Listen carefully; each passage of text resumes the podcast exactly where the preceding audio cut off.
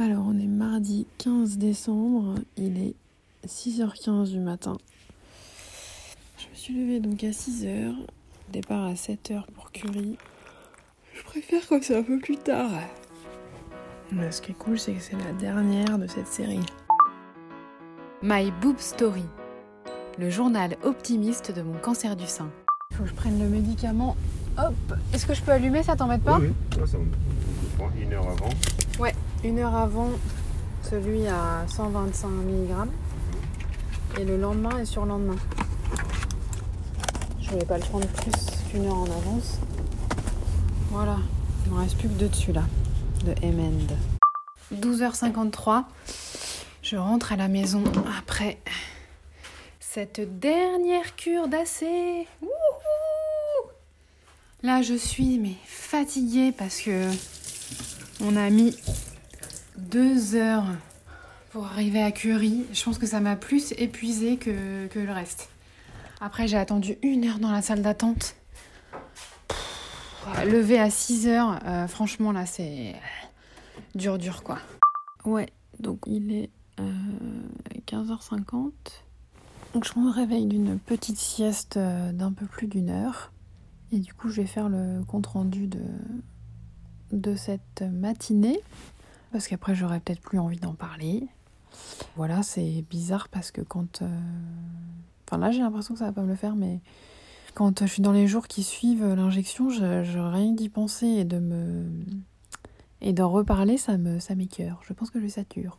Et donc après, j'ai vu euh, mon oncologue à moi. Et je devais la voir euh, en fait le 23 décembre. Mais, euh, mais elle m'a dit voilà, on peut discuter là de, la cure de Taxol, comme ça vous n'avez pas à revenir. Ce qui est plutôt pas mal. Elle m'a dit que, euh, que voilà, j'avais passé la, partie la plus compliquée. Que le Taxol c'était a priori moins fatigant et moins difficile. euh, qu'il n'y avait pas de nausée, pas de chute des globules. Et après, pour la prise de sang, c'est toutes les trois semaines. Donc là, j'en fais une dans 15 jours avant la cure de Taxol. Et après, pouf, toutes les trois semaines. Donc elle m'a dit qu'il y avait très peu de toxicité sur le Taxol, qui sera des, doses euh, très faibles. euh, parce qu'il y en a 12 hein, quand même. Et en fait, au bout d'un certain nombre d'injections, il peut y avoir un picotement au bout des doigts. Euh, ça s'appelle une neurotoxicité qui, voilà, ça gagne les nerfs. Donc, euh, soit si c'est vraiment trop important, on peut baisser la dose. L'infirmière m'a dit qu'il y avait 20% de marge, euh, ou alors on arrête plus tôt.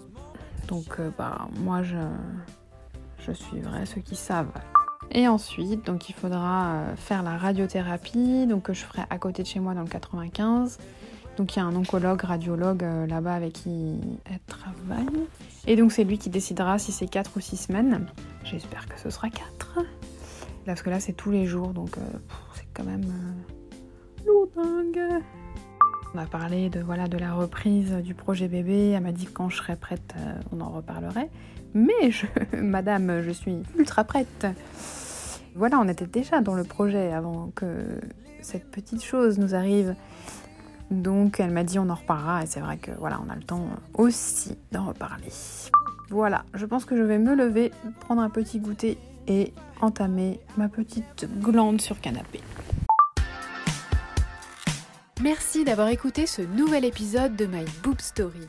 N'hésitez pas à suivre le compte Instagram myboobstory.podcast et pensez aussi à vous abonner au podcast sur les plateformes de diffusion. Si vous souhaitez soutenir My Boob Story, rendez-vous sur Tipeee, le lien est dans le descriptif de cet épisode. À demain